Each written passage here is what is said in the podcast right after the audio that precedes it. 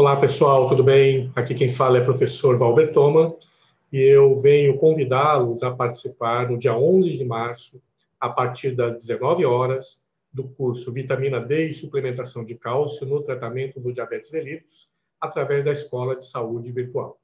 O que nós temos observado aí nos últimos anos é que muitos médicos têm solicitado exames laboratoriais em pacientes diabéticos para avaliação dos níveis de vitamina D e cálcio.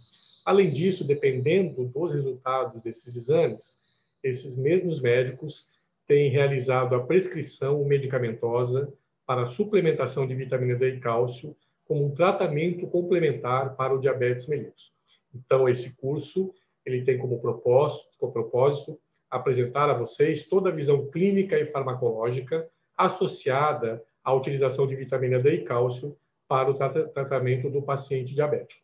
Repetindo, então, esse curso será realizado no dia 11 de março, a partir das 19 horas. Eu serei o professor que irá ministrar esse curso e ele será realizado na plataforma Zoom ao vivo, através da Escola de Saúde Virtual.